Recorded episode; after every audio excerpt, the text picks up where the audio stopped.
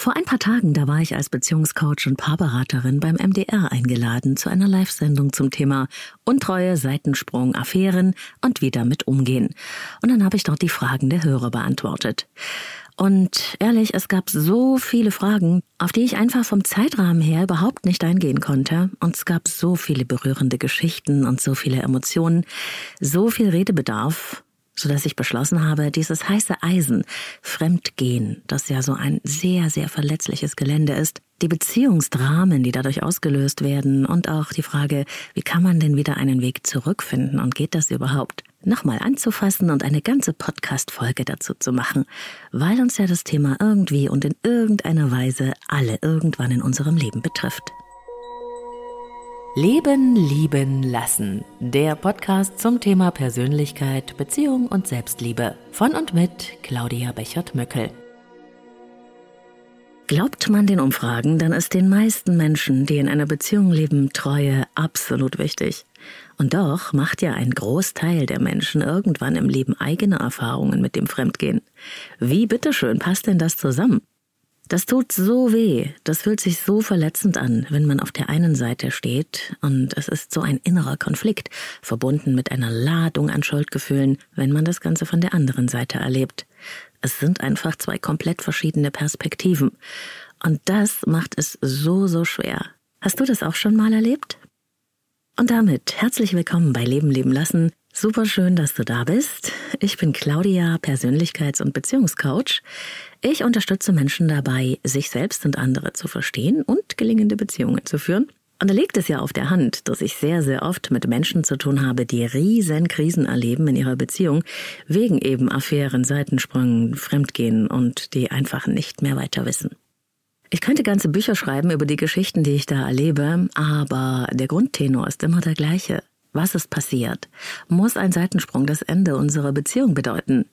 Untreue zu verzeihen, wie geht denn das eigentlich und was braucht es dafür? Lässt sich die Liebe nach dem Fremdgehen reparieren?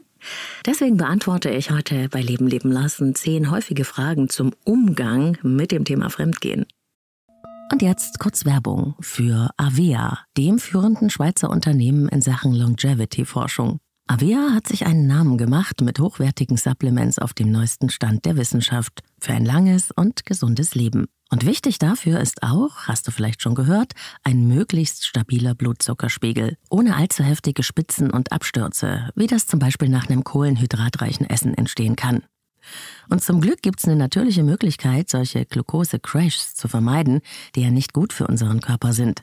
Von Avea gibt's den Stabilizer mit einer revolutionären blutzuckerstabilisierenden Formel. Im Stabilizer sind drei natürliche Inhaltsstoffe und die blockieren ca. 40 Prozent der Kohlenhydrate beim Essen. Das bringt deinen Blutzuckerspiegel in Balance, wenn du mal was richtig Kohlenhydratreiches isst, wie zum Beispiel einen Geburtstagskuchen. Eine Kapsel vor dem Essen, wenn es zu üppig wird, und die Zuckercrashs bleiben aus, und zwar auf die natürliche Weise dank weißem Maulbeerblatt und Berberin, die im Stabilizer drinstecken. Und das Gute dabei, bleibt unser Blutzuckerspiegel stabil, fühlen wir uns nicht nur besser, es erhöht sich auch das Sättigungsgefühl und die Heißhungerflashs bleiben aus. Hast du auch Lust, den Stabilizer von Avea oder die anderen Longevity-Produkte selbst mal zu testen? Mit dem Code LLL bekommst du 15% auf deine erste Bestellung und du kannst risikofrei testen, denn Avea bietet eine 90-Tage-Geld-Zurück-Garantie. Link und Rabattcode findest du in den Shownotes dieser Episode. Ja, und ganz grundsätzlich lässt sich ja zum Thema Fremdgehen, Affären, Seitensprung sagen, es ist ein super heißes Eisen. Es berührt unsere Grundängste, Verlustangst, unser Bedürfnis nach Sicherheit ist torpediert. Vielleicht steht alles in Frage, die ganze Beziehung, aber auch der ganze weitere Weg, der Lebensentwurf, der gemeinsame. Und es gibt ja nicht so den einen Grund ne, für den Seitensprung. Die Gründe dafür sind so wie alles sehr, sehr individuell. Aber man kann schon sagen, manchmal sind es eben rein sexuelle Affären, die dann passieren, wenn man mal so aus seinem Alltag raus ist, ne, bei der Kur, im Urlaub, auf einer Dienstreise, auf Feiern vielleicht, wo so klassisch auch Alkohol im Spiel ist oder Drogen vielleicht auch. Und dann gibt es so diese Affären, wo Menschen eigentlich, ohne dass sie es wissen, sozusagen aus ihrem Beziehungsalltag fliehen. Beziehungsweise in Wirklichkeit fliehen sie ja vor dem Mensch, der sie in der Beziehung geworden sind.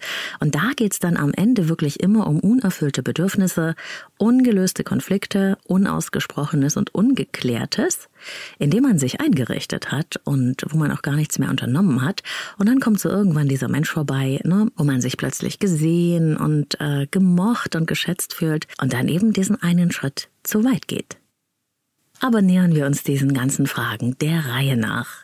Zuerst einmal, warum, bitteschön, verletzt es uns denn so, so sehr, vom Partner oder der Partnerin betrogen zu werden? Tja, wenn wir uns auf eine Beziehung einlassen, dann gehen wir ja so in der Regel von einer Exklusivität dieser Beziehung aus. Und es spielt dann auch gar keine Rolle, ob wir das miteinander besprochen haben oder nicht. Die meisten Menschen haben ja einfach ein bestimmtes Beziehungsbild im Kopf. Das sind so Werte und Vorstellungen, ne, auf denen die Beziehung basiert. Und auf die haben wir uns quasi ausgesprochen oder unausgesprochen geeinigt. So ein bisschen kann man sich das vorstellen wie das Fundament eines Hauses. Zu diesen Werten, die das Fundament bilden, gehören unter anderem Treue, Respekt, Ehrlichkeit, aber eben auch Verlässlichkeit, also Sicherheit und Vertrauen. Und wenn diese Werte dann einseitig verletzt oder außer Kraft gesetzt werden, dann gerät das Fundament der Beziehung ins Wanken und manchmal bricht es dann sogar auseinander. Wir fühlen uns verraten von dem Menschen, von dem wir das am wenigsten erwartet hätten. Das fühlt sich wie Verrat an und das tut so unglaublich weh.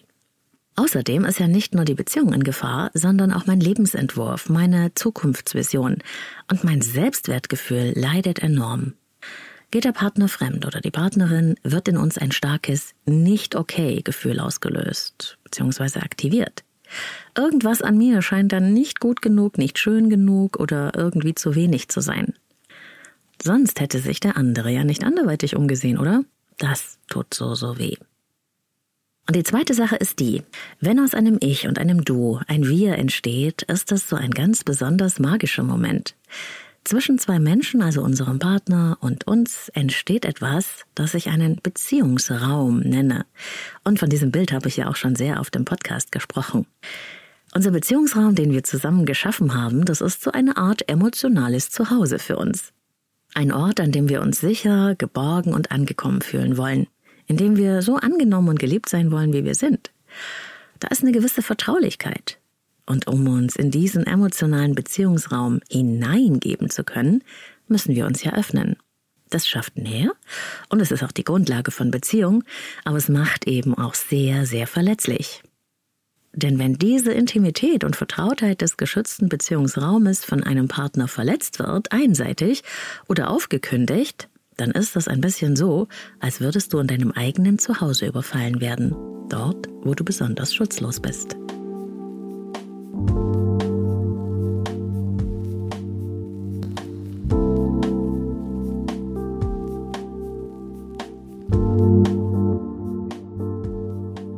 Und das fühlt sich natürlich dann an wie eine Opferperspektive. Der andere oder die andere ist halt der Täter oder die Täterin.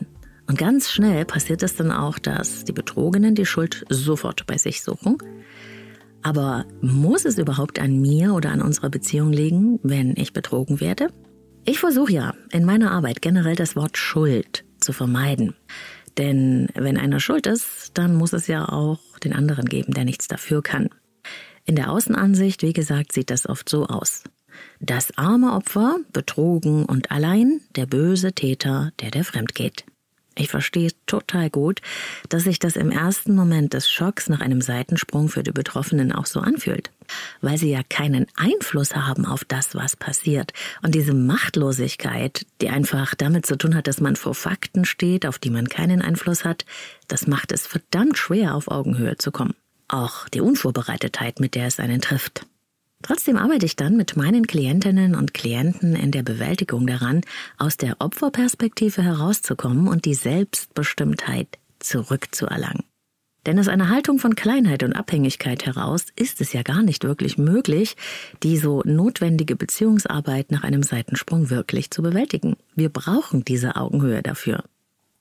Außerdem stelle ich in meiner Arbeit immer wieder fest, dass das, was der fremdgehende Beziehungspartner tut oder getan hat, sehr viel mehr mit ihm oder ihr selbst zu tun hat, als mit der Beziehung an sich oder dem jeweils anderen. Es ist nämlich oft ein eigener Mangel an Selbstwert, ein riesengroßes Bedürfnis nach Wertschätzung und Liebe, das Menschen in Fremdbeziehungen und Affären reintreibt. Denn ich werde ja dort mit Aufmerksamkeit und Wohlwollen quasi beschienen wie mit Sonnenlicht. Und sehr, sehr oft ist halt auch die Affäre oder der Seitensprung so eine Art Fluchttreppe aus einem zu eng gewordenen Beziehungsraum. So eine Art fehlgeleitete Lösungsstrategie. Ein emotionaler Notausgang. Und das soll bitteschön überhaupt keine Rechtfertigung sein. Ja? Wenn man einseitig den Beziehungsraum aufreißt, dann ist das immer eine Entscheidung. Die hat man getroffen. Und für die muss man auch gerade stehen. Und natürlich hat man damit eine Abmachung gebrochen. Oder eine gemeinsame Vereinbarung, nämlich die der Exklusivität, wie ich es schon gesagt habe. Aber es gibt eben, besonders in Langzeitbeziehungen, immer eine Vorgeschichte dazu. Und da benutze ich dann nochmal das Bild vom Beziehungsraum. Stell dir das mal so vor wie ein schönes Wohnzimmer. Licht und hell, alles ist schick arrangiert und da steht ihr euch am Anfang eurer Beziehung gegenüber und denkt, klasse, wunderschön ist es hier, so soll es bleiben. Das haben wir so schön eingerichtet, diesen Beziehungsraum. Aber das Leben hat halt was anderes im Sinn. Bald schon bringt es euch einen ersten Sack mit Müll vorbei. Das mag ein Problem sein, nur das von außen irgendwie herangetragen wird, das geklärt werden muss oder wo es eine Meinungsverschiedenheit gibt. Jedenfalls ist da plötzlich ein Sack mit Müll im schönen Beziehungsraum. Das passiert immer und zwangsläufig in jeder Beziehung. Das habe ich auch ausführlich in der Episode Die Jahreszeiten der Liebe über die Phasen in der Beziehung schon besprochen. Kannst du gerne noch mal reinhören. Es ist also normal, dass es irgendwann zu Schwierigkeiten kommt. Immer. Aber jetzt kommt es wirklich darauf an, wie man zusammen in der Lage ist, diesen Müllsack auszuräumen und wegzupacken. Also die Probleme gemeinsam zu lösen. Und das hängt so ein bisschen davon ab, welche Konfliktlösestrategien wir haben. Und die haben wir in der Regel aus unseren Herkunftsfamilien mitgebracht. Traue ich mich, ehrlich zu sein? Oder bin ich eher ein Harmoniestreber, der jeden Anflug von Konflikt sofort abwehren und unter den Teppich kehren muss? Oder bin ich vielleicht ein Streithammel, der sich immer durchsetzen muss? Es gibt sehr, sehr unterschiedliche Konfliktlösestrategien und viele, die nicht so gut gelingen. Je nachdem, wie Problembewältigung und Kommunikation in der Beziehung funktionieren, ist der Müll bald weg oder der Sack bleibt stehen. Am Anfang ist das noch nicht so schlimm, da läuft man einfach dumm herum. Es ist ja trotzdem noch hell und freundlich im Beziehungsraum. Da muss man nicht auf den Sack mit Müll achten. Diese eine kleine Sache. Aber, und das liegt in der Natur von Langzeitbeziehungen, die dauern eben und die Müllsäcke werden mehr hat man bei den ersten Problemen, also den ersten Müllsäcken, noch keine geeignete Strategie miteinander entwickelt, dann resigniert man irgendwann. Es sieht dann so aus wie, ach, wir können das einfach nicht miteinander lösen. Und dann fängt man an, heikle Themen zu vermeiden. Und der Müll stapelt sich, so lange, bis es muffig und eng im einst so schönen Beziehungsraum geworden ist. Und während man dann so tut, als wären die ganzen Müllsäcke nicht da, geht irgendwann einer der beiden Beziehungspartner die Fluchttreppe hinunter. Einfach, weil man es nicht mehr erträgt, dass so viel ungeklärtes Zeug zwischen einem rumsteht und das eine das so belastet. Wenn man zum Beispiel viel arbeiten ist, viel unterwegs, dann kann das eine der Fluchttreppen sein und nicht immer nimmt man die bewusst. Dann ist man nämlich einfach raus aus der Enge des Beziehungsraumes und nicht da.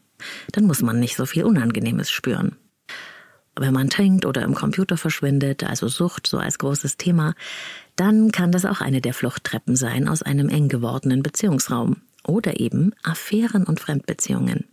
Dann geht es mir nämlich wieder besser. Dass es dann da draußen außerhalb der Beziehung jemanden gibt, der mich toll findet, äh, der mich anziehend findet, der mich so findet, wie mich mein Beziehungspartner oder meine Partnerin am Anfang der Beziehung gesehen hat, das ermöglicht es dann vielen, und es klingt wirklich paradox, es besser im eng gewordenen Beziehungsraum auszuhalten. Denn dann hat man sich seine Bedürfnisse nach Liebe und Wertschätzung anderswo erfüllt. Wenn ich mit Paaren an diesen Themen arbeite, dann stellt sich immer wieder heraus, dass eine der tieferen Ursachen für die Entstehung der Möglichkeit eines Seitensprungs in der Beziehungsgeschichte zu finden ist. Die Affäre ist vielleicht der offensichtliche Grund für das aktuelle Beziehungsproblem. Und, das muss ich immer wieder sagen, es ist eine Entscheidung des Einzelnen und damit auch dessen Verantwortung. Aber die Entstehungsgeschichte, wie es überhaupt möglich wurde, dass da Raum für jemanden anders entstanden ist, das darf man in der Regel in der Beziehung suchen. Natürlich, das klingt erst einmal total erschreckend, Aber es gibt einem als Paar auch die Macht zurück, diese Themen in der Beziehung anzuschauen und aufzulösen, wenn man es wirklich will. Und so wird manchmal die Katastrophe der Entdeckung einer Affäre zu einem völligen Neuanfang in der Beziehung. Und ich habe auch immer wieder von Klienten gehört, wenn es das nicht gegeben hätte, wenn es diesen Break in unserer Beziehung nicht gegeben hätte, dann wären wir heute gar nicht da, wo wir sind. Natürlich passiert es erst am Ende eines längeren Prozesses, wenn Vertrauen zurückgewonnen wurde und wenn es auch eine Art wirkliche Verantwortungsübernahme und auch eine Wiedergutmachung gibt. Und man mag es kaum glauben, aber es ist wahr, die wenigsten Affären haben einfach nur mit Sex zu tun. Es geht natürlich um Sex, aber in der Tiefe geht es immer auch um unerfüllte Bedürfnisse nach Liebe und Verständnis, nach Leidenschaft und Nähe oder eben auch um die Fluchtstrategien aus anstrengend gewordenen Beziehungen. Natürlich lösen sich auf diese Weise Beziehungsprobleme nicht.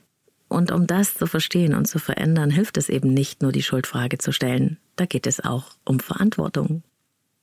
Und wenn man ganz, ganz ehrlich zu sich selbst ist, kann man sich auch mal fragen, wann habe ich mich eigentlich selbst betrogen, bevor ich von meinem Partner oder meiner Partnerin übergangen und betrogen wurde? Habe ich vielleicht mich selbst gar nicht so ernst genommen in der Beziehung? Habe ich mich vielleicht zurückgestellt? Habe ich vielleicht auch die Probleme einfach gar nicht sehen wollen, die es schon lange zwischen uns gab? Wann habe ich mich selbst im Stich gelassen, hinten angestellt? Sich solche Fragen zu stellen, kann wirklich helfen, von der Schuldfrage wegzukommen und hin zur Verantwortung.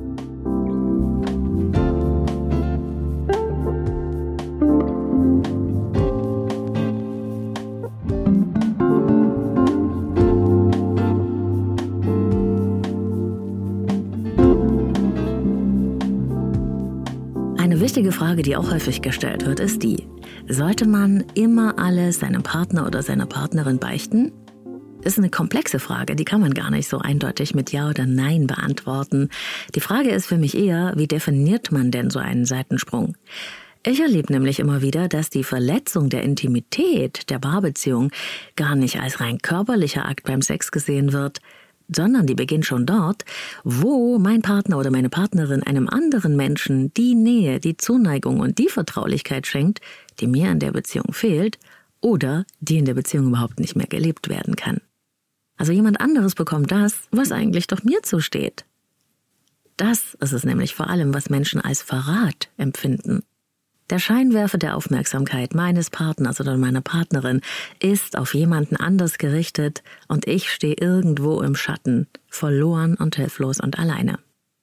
Und dann ist es natürlich so, wer mit Schuldgefühlen wegen einer bestehenden Affäre kämpft und Angst hat, die Karten auf den Tisch zu legen, der sollte sich wirklich mal fragen, was er sich selbst wünschen würde in so einem Fall. Würdest du wirklich lieber im Dunkeln bleiben oder würdest du gerne die Wahrheit wissen, egal wie weh sie tut? Zu wissen, mit was man es wirklich zu tun hat, anstatt Lügen aufgetischt zu bekommen, das ist meiner Erfahrung nach das, was sich alle Menschen wünschen. Denn wir können ja nur mit dem umgehen, was wir auch wissen. Und wenn man irgendwann später erfährt, dass man mit einer schönen Illusion oder Lüge vielleicht schon mehrere Jahre lang gelebt hat, dann ist das auf lange Sicht gesehen noch verletzender als die harten Fakten der Wahrheit. Und oft höre ich dann ja so Sachen wie, ja, ich möchte eigentlich äh, meinen Partner beschützen und deswegen möchte ich es ihm lieber nicht sagen. Aber bitteschön, vor was willst du denn deinen Partner beschützen? Vor der Wahrheit, die längst schon passiert ist? Und bist du sicher, dass dieser Mensch dein beschützt werden auch will? Oder ist es nicht eher deine eigene Angst und der Versuch, die Kontrolle über diese Situation zu bekommen? Und ist das wirklich fair? Also bitte stell dir hier die Frage, was würdest du in einer Situation wirklich, wirklich wollen? Und in meinen Augen hat es etwas auch mit Respekt und Achtung vor dem jeweils anderen zu tun, ihn nicht im Dunkeln zu lassen über das, was in der Beziehung gerade passiert. Weil das erzwingt ja dann Fremdbestimmtheit und wer von uns will das bitte schön haben? Und natürlich steckt dahinter auch immer die Besorgtheit, muss denn das vielleicht das Ende der Beziehung bedeuten, Hilfe? Nein, das muss es nicht zwingend. Natürlich, viele Menschen, ne, so klischeehaft, sagen gerne, ja, also wenn mir das passiert, dann beende ich sofort die Beziehung. Ist ja auch logisch, klingt ja auch aus Sicht von außen ganz, ganz einfach, das so zu machen. Wenn es aber dann tatsächlich passiert, wenn man selber betroffen ist, sieht die Sache ganz anders aus. Es gibt nämlich jede Menge, was einen in einer längeren Beziehung verbindet, und kaum jemand will das einfach so über Bord werfen. Man hat ja richtig was zu verlieren. Also ist ja die Frage, wie geht man denn als Paar damit um? Und da ist natürlich ganz, ganz wichtig die Frage, gibt es eine Bereitschaft, sich wirklich ehrlich zu machen und die oberflächlichen als auch die tieferen Gründe für diese Entwicklung zu beleuchten? Sind wir bereit, unsere Beziehung neu auszurichten, etwas zu verändern? Übernehme ich hier Verantwortung für meine eigene Entscheidung und versuche ich auch tatsächlich, das Vertrauen meines Partners, meiner Partnerin wieder zurückzugewinnen? Und auf der anderen Seite mache ich mein Herz tatsächlich wieder auf? Und sind wir bereit, gemeinsam neue Erfahrungen zu machen, denn da braucht es Aktivitäten von beiden Seiten. Beziehungen sind so wie lebendige Wesen. Die sind in Bewegung, sie brauchen Nahrung. Sie müssen gefüttert werden, sonst sterben sie einfach. Um den Weg zurückzufinden, ist eine professionelle Unterstützung wirklich hilfreich, aber es gibt auch jede Menge wunderbare Bücher dazu. Und natürlich macht es da auch einen Unterschied, ob es sich um einen One-Night-Stand nach einer durchzechten Nacht handelt oder eben um eine Affäre, bei der richtig Emotionen eine Rolle spielen. Was ich wirklich sagen kann, ähm, was nicht funktioniert, ist die Methode Augen zu und durch. So quasi, okay, jetzt haben wir das offengelegt. Jetzt fangen wir einfach nochmal neu an. Aber im Grunde machen wir genau das Gleiche wie vorher weiter. Dieselbe Beziehungsdynamik. Wir haben gar nicht weiter tiefer unter die Decke geschaut. Und dann kann man das wirklich wie in einer Glaskugel sehen. Das geht dann eine Weile gut. Und dann steht dieselbe Thematik wieder im Raum. Wie ist es denn dann also mit einer Affäre, die vielleicht schon mehrere Monate ging oder gar Jahre? Tja, auch da gilt, mach dich auf jeden Fall ehrlich. Redet miteinander, auch wenn es weh tut und auch mit der Absicht, wirklich zuhören zu wollen, auch wenn einem dann nicht alles gefallen wird, was gesagt wird. Und dann findet gemeinsam heraus, wie es so weit kommen konnte, wie ihr gemeinsam an so einen Punkt kommen konntet, wo einer sich dann für sich auf den Weg alleine gemacht hat. Und wie soll es denn jetzt damit weitergehen? Das ist ja auch so, wenn man betrogen wurde, dann möchte man im ersten Moment alles, alles nur, um den Partner zurückzubekommen. Vergeht aber dann die Zeit und es wird einem klar, dass dieser Verrat eigentlich auch innen etwas mit einem gemacht hat, also das Vertrauen nachhaltig erschüttert hat, dann fällt es oft schwer, einen Weg zurückzufinden, auch wenn man sich das so sehr wünscht. Und da ist es eben dann wichtig zu schauen, was verbindet uns denn eigentlich noch trotz des ganzen Desasters? Was ist unbeschädigt vom Seitensprung und wie können wir darauf wieder aufbauen? Und da ist eine tiefgründige Beziehungsarbeit nötig, um eben das Vertrauen wiederherzustellen und eine neue Beziehungsbasis zu schaffen, in der beide sich wieder wohlfühlen. Das ist wie gesagt keine Schnellschusssache, das ist ein längerer Prozess, aber es beginnt immer mit der Entscheidung füreinander. Wenn aber der Beziehungspartner, der eine längerfristige Affäre hat oder eine Zweitbeziehung sich nicht entscheiden kann, und das kommt auch nicht so selten vor, dann liegt die Entscheidung darüber, sich im Klaren zu werden, wo man eigentlich wirklich hingehört, wo man hin möchte, wirklich erst einmal bei einem selbst. Oft wird ja mit allen Mitteln versucht, ihn oder sie umzustimmen, zu überreden, mit Schuldgefühlen zu lenken, irgendwie zu beeinflussen. Das kann man auch nachvollziehen, aber es geht selten gut. Man kann einfach nicht am Gras ziehen, dass es wächst, und man kann auch niemanden überreden, einen zu lieben. Liebe braucht Freiwilligkeit. Immer, auch wenn das manchmal weh tut.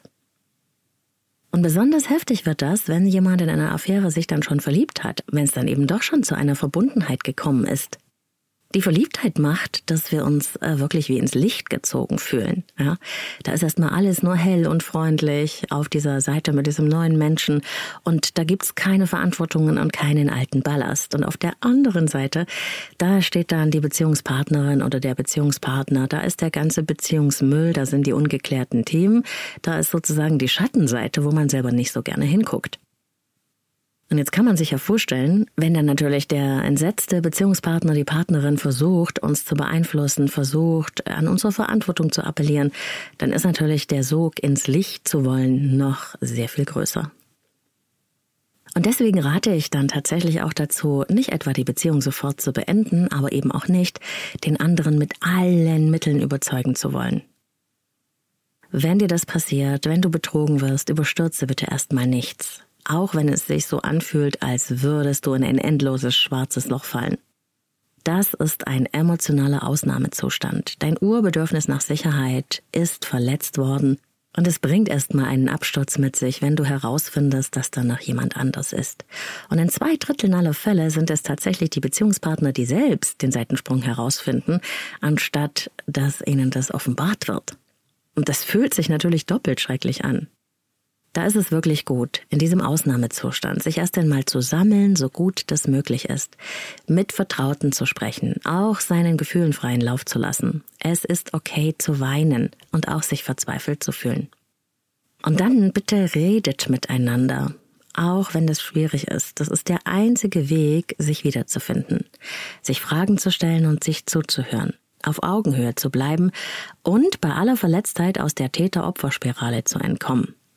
Was sich super bewährt hat dabei, ist zum Beispiel zu zweit spazieren zu gehen und zu reden. Raus aus den vier Wänden. Diese Bewegung und dieses aus den alten Mustern rauszukommen, das bringt auch die Gedanken und die Gespräche ins Fließen.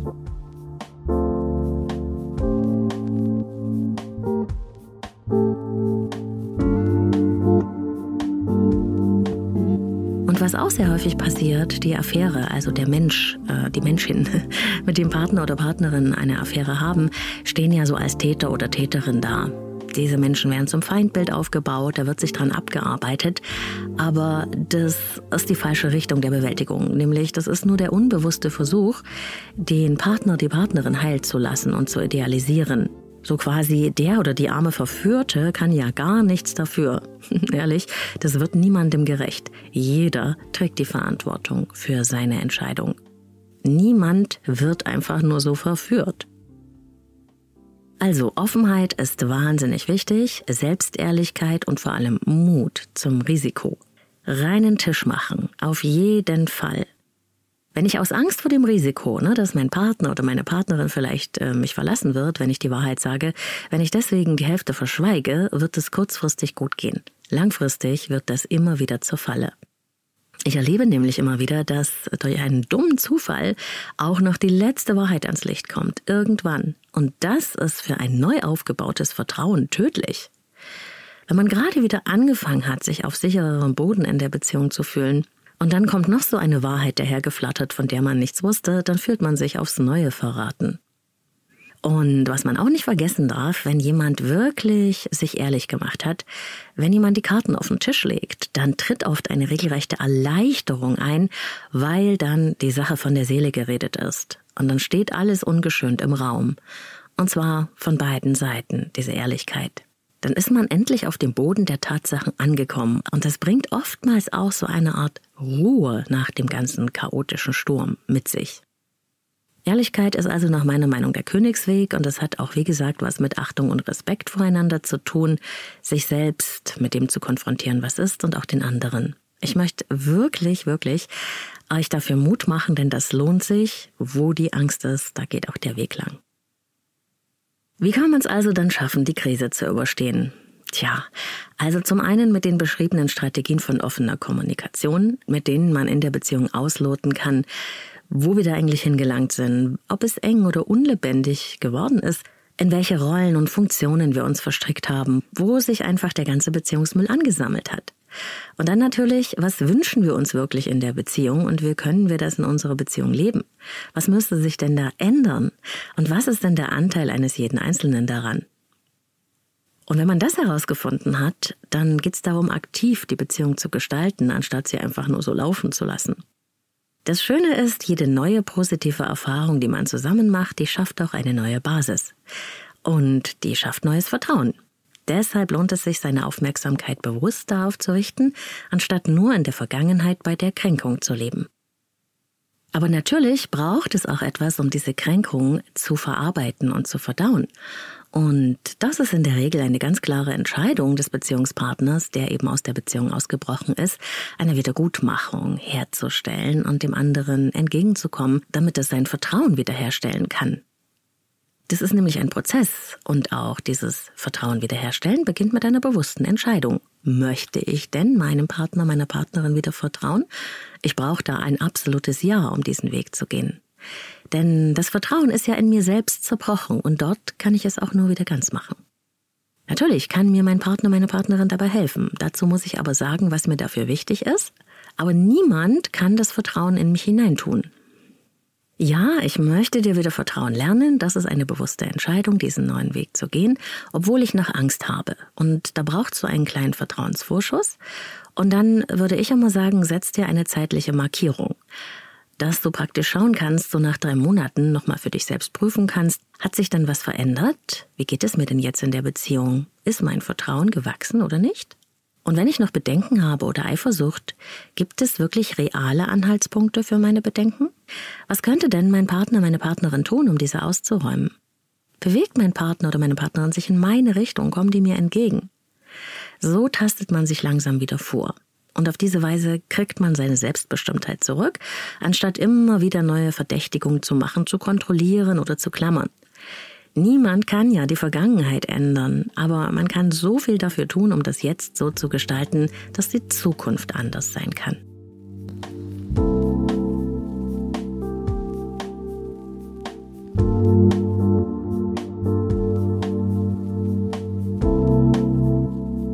Und wie gesagt, wer eine Affäre hatte und sich bewusst dafür entschieden hat, in der Beziehung zu bleiben, der soll auch die Bereitschaft haben, die Verantwortung für seine Entscheidung zu übernehmen und dazu zu stehen.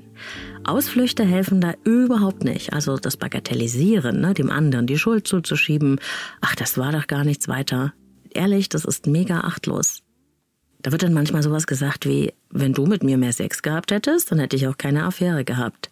Das ist viel zu einfach und das bringt auch keine Lösung. Das ist so ähnlich wie friss oder stirb. Stattdessen sag einfach die Wahrheit. Zeig deine Gefühle, auch wenn du das Ganze bedauerst und achte auch auf deine eigenen Grenzen. Einen Fehler gemacht zu haben bedeutet nämlich nicht, dass du für immer auf dem Boden und im Dreck kriechen musst oder ein schlechter Mensch bist. Aber hab bitte auch Verständnis dafür, dass deine Beziehungspartnerin oder dein Beziehungspartner am Anfang ein großes Sicherheitsbedürfnis hat. Hier ist nämlich Einfühlsamkeit gefragt. Und dann, wie gesagt, investiert in eine neue lebendige Beziehung, die im Jetzt und Hier stattfindet. Füttert euer Wir, macht kleine Rituale, nehmt euch Zeit füreinander, entwickelt gemeinsame Ziele, schenkt euch Aufmerksamkeit, Nähe und Berührungen. Es ist nämlich oft die mangelnde Grundversorgung, die Beziehungen fehlt. Und es gibt wunderschöne Rituale, um Verletzungen loszulassen, damit sie die Macht über die Beziehung verlieren. Man kann zum Beispiel die ganzen Kränkungen und verletzten Gefühle auf kleine Zettel schreiben und sie verbrennen oder beerdigen. Man kann eine gemeinsame Beziehungsvision auf einen Zettel schreiben und an einen Luftballon binden und steigen lassen. Das alles sind kleine wirksame Unterstützungen für den gemeinsamen Prozess. Ja, und was mache ich mit meinem kaputtgegangenen Selbstwert bei Untreue? Untreue des anderen wird als sehr starke persönliche Kränkung erlebt. Es ist so, als ob uns etwas weggenommen wurde. Aber der andere gehört uns ja überhaupt nicht. Und deswegen äh, versuche ich mit meinen Klienten vom gekränkten Stolz hin zum verletzten Selbstwertgefühl zu schauen. Und wieder zu lernen, etwas zu tun, was einem Selbstwert gibt, nämlich den, den man tatsächlich hat. Mein Selbstwert ist in Wirklichkeit nicht von Partner oder Partnerin abhängig, auch wenn sich das so anfühlt. Also such bitte Anerkennung und Bestätigung nicht ausschließlich in der Partnerschaft, sondern auch in anderen Bereichen deines Lebens. Freunde, Hobbys, Dinge, die dich interessieren, Leidenschaften, Sport. Leb dich aus deiner Größe heraus und mach dich unabhängiger von der Beziehung. Denn du bist nicht die Verletzung, du bist so viel mehr. Wenn du dich nicht mehr nur auf die Kränkung, die Verletzung oder das im Stich gelassen werden konzentrierst, wirst du das bald spüren. Und zum guten Schluss nochmal die Sache mit dem Sex. Viele erleben ja, dass in Langzeitbeziehungen die Sexualität irgendwann nachlässt. Muss das so sein? Wenn wir verliebt sind, dann ist das mit der Leidenschaft natürlich ein Riesending. Dass diese Anziehungskraft mit der Zeit etwas nachlässt, heißt aber nicht, dass sie vollkommen verschwinden muss, die Leidenschaft. Es sind vielmehr die Gewohnheiten, der Alltagstrott und die Funktionalität der Beziehung, die kaum noch Raum für Leidenschaft und Erotik zulassen. Viele Beziehungen, in die ich reinschauen darf, sind wie gut funktionierende Wohngemeinschaften. Die Partner ziehen zwar an einem Strang und meistern den Alltag, die Kindererziehung und die vielen Verpflichtungen, aber sie sparen total an sich selbst, an der Beziehung, für die sie oft weder Aufmerksamkeit noch Zeit investieren. Das braucht es aber. Wie gesagt, eine Beziehung ist lebendig. Ihr seid nicht nur Eltern, ihr seid nicht nur ein Team, ihr seid auch ein Liebespaar. Einen Abend pro Woche als Paar, ein Beziehungswochenende oder einen romantischen Abend, plant etwas aktiv, anstatt zu warten, dass etwas passiert. Gelegenheit macht Liebe, aber diese Gelegenheiten muss man auch schaffen. Außerdem braucht ja unsere Anziehungskraft einen Wechsel von Distanz und Nähe. Sind wir nämlich zu vertraut, zu gewohnt, zu strukturiert, greifen zu sehr Hand in Hand, dann ist es zwar gut für unser Bedürfnis nach Sicherheit, aber es ist auch der Tod der Anziehungskraft. Leidenschaft ist ein Spiel, ein Abenteuer, keine Verpflichtung. Näheüberflutung, ständiges sich zu sicher sein, macht's der Anziehungskraft schwer. Was ich auch empfehle für einen kleinen Leidenschafts-Refresh in Paarbeziehungen, dass man mal so eine kleine erotische Wunschliste schreibt und sich darüber austauscht. Das ist sehr verlockend und verführerisch. Jeder schreibt für sich auf, was er so für Träume hat oder was er sich vorstellen kann in seinen kühnsten Visionen, was ihn richtig anmachen würde. Und dann redet man mal darüber. Du wirst schauen, was dabei herauskommt. Denn auch wenn zum Beispiel Pommes mit Ketchup dein Lieblingsessen ist, es wird irgendwann langweilig. Also probiert zusammen was Neues. Und es macht natürlich auch Sinn, sich mal wieder so zu verabreden wie früher, sich zu einem Date zu treffen. Hauptsache, man kommt mal raus aus dem immer gewohnten, immer gleichen Trott der Langzeitbeziehung. Denn während am Anfang der Verliebtheitsphase die Leidenschaft quasi von selbst geschieht, dürfen wir später etwas dafür tun, damit sie lebendig bleibt. Und das geht auch. Und das wünsche ich dir von Herzen.